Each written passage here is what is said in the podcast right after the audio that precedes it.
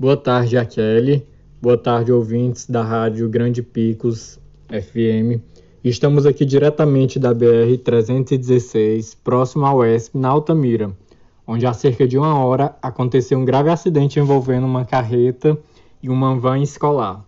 Segundo o Corpo de Bombeiros, duas pessoas morreram na hora e três pessoas foram levadas pela SAMU em estado grave. Ainda não se sabe ao certo o que resultou o acidente, mas tudo indica que foi uma ultrapassagem mal planejada do motorista da van. No local encontram-se muitos destroços da carreta e há a presença de muitos curiosos. Voltamos em breve com mais informações sobre esse grave acidente. Patrick Souza, direto para o jornal Grande Picos. É com você, Kelly.